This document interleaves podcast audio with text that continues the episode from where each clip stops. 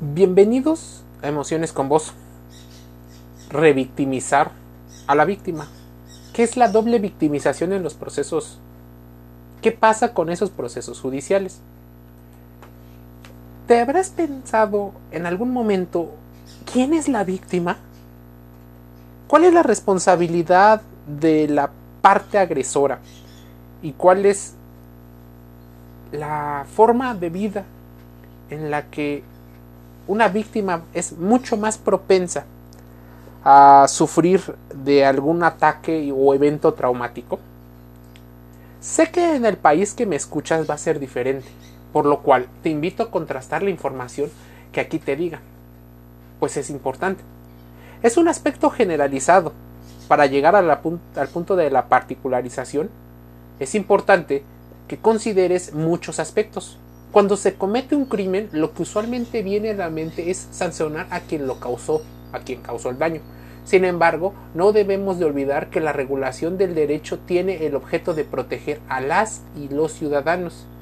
Sí, o sea, a la persona que probablemente sea la víctima, pero también protege los derechos de algunas eh, pues de los victimarios.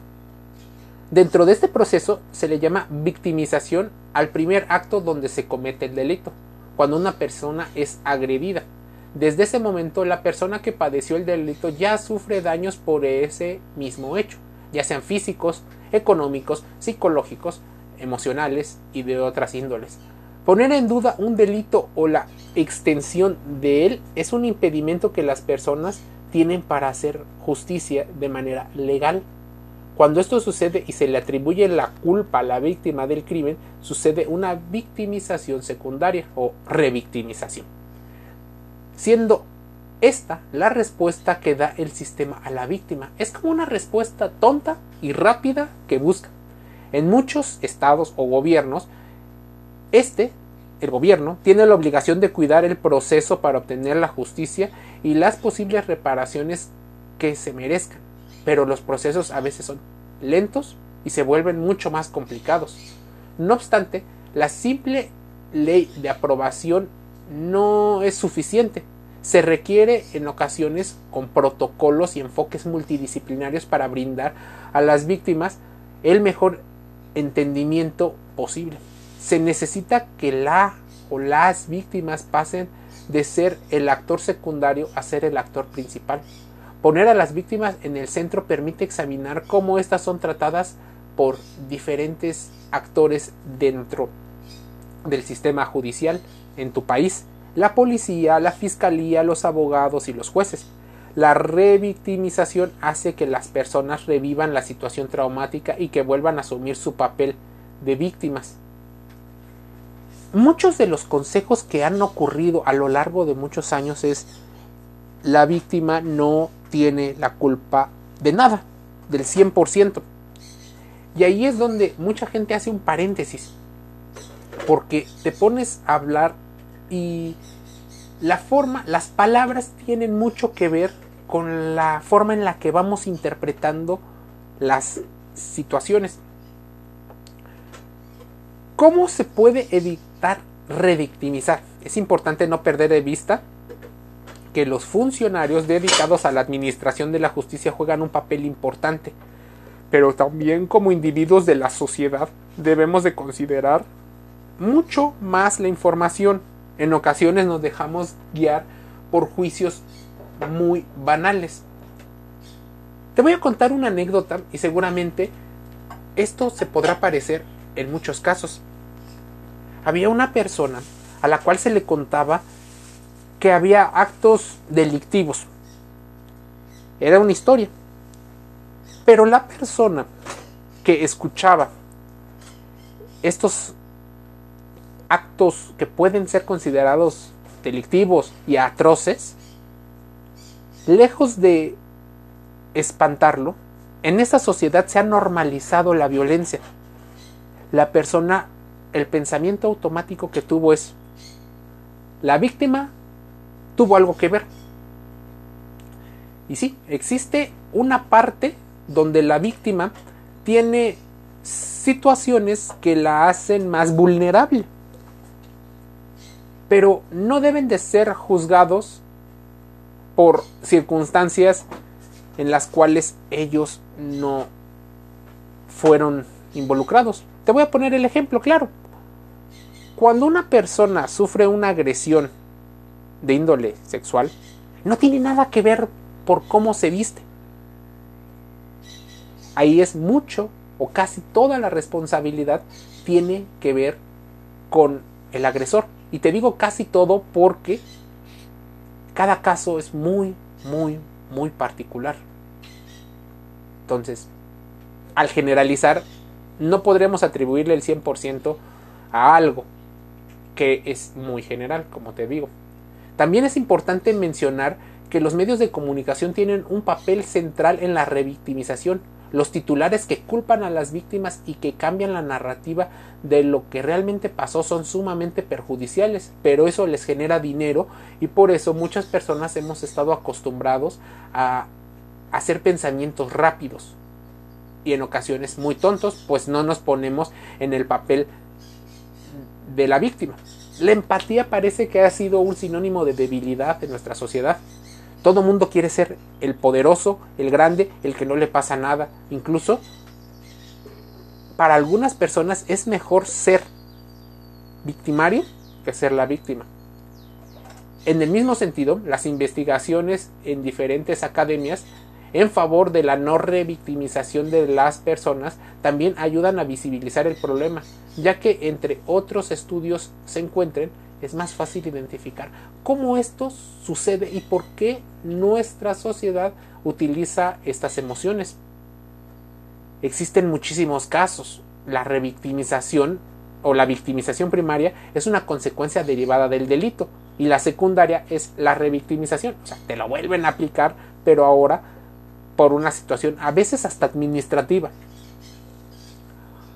Existen ojos que no quieren ver. De cada 10 casos abiertos en los tribunales, menos de la mitad en ocasiones llegan a un juicio en el cual se tenga un proceso judicial que repare los daños a la persona que lo sufrió. En general, incluso para una persona adulta no es fácil hacer frente a un proceso judicial, independientemente de su posición y de las razones por las cuales se le cite. ¿Te imaginas las emociones que tiene que vivir un niño que está dentro de un proceso judicial en el cual él es la víctima? Difícil, ¿verdad? De hecho, en varios casos documentados, el proceso judicial implica la revictimización del niño o la niña que ha sufrido diferentes situaciones parece que se está premiando algunas de las características. Lo más importante sería tomar la declaración de las personas y valorar los argumentos que dice y toda la información que pueda tener. La declaración de diferentes formas puede ser muy importante.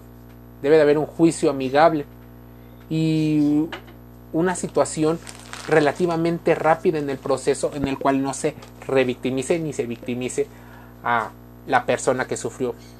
Pero déjame decirte algo, existen muchos delincuentes encubiertos, existen incluso personalidades encubiertas que son claramente disfuncionales en su núcleo, pero la sociedad ha favorecido este tipo de perfiles y los ha puesto como los príncipes azules.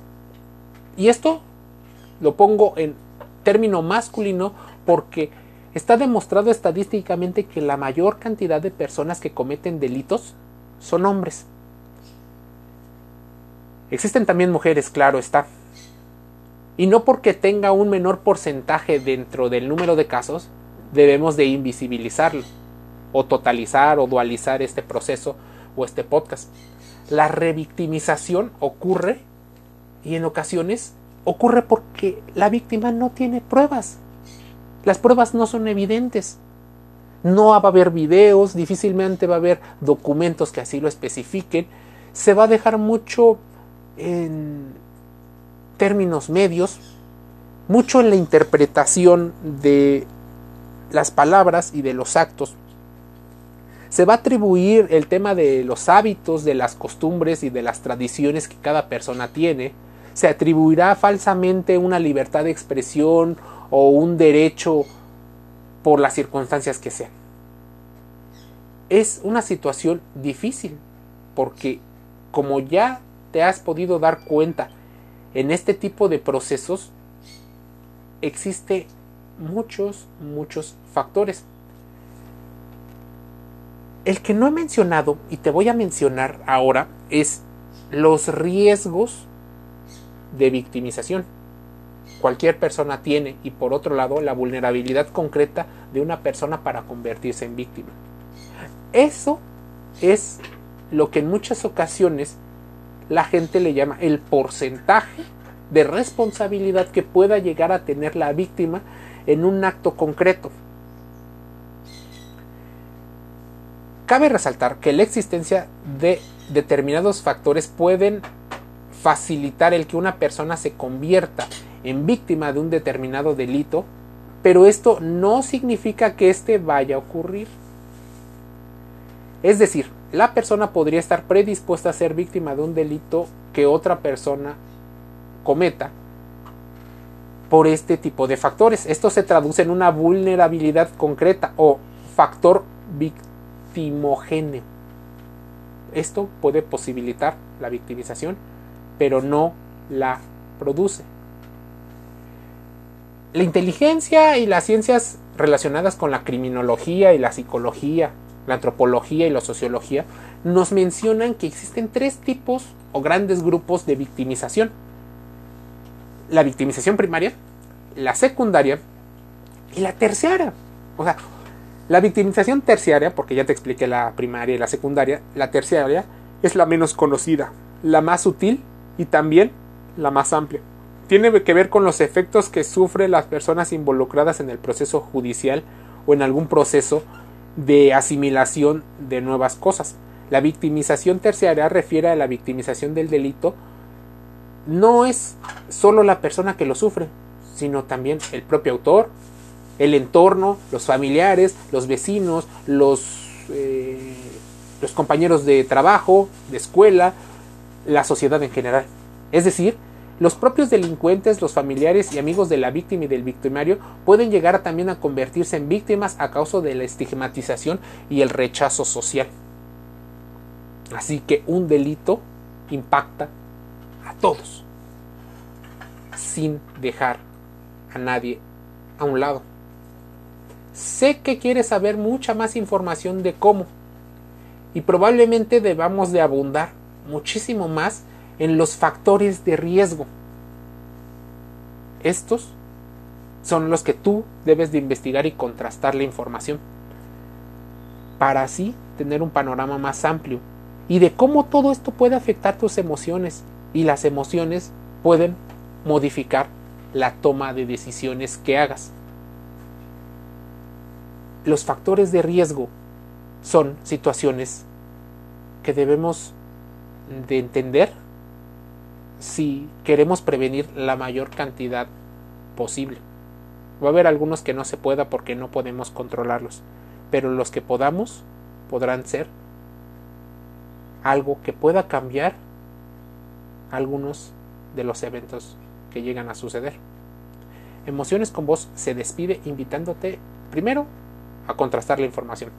Segundo, a que reflexiones que existe una amplitud de conceptos, por lo cual deberías de investigarlos.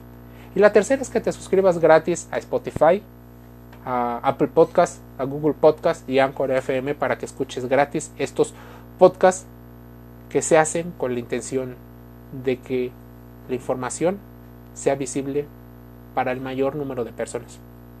Denme un saludo.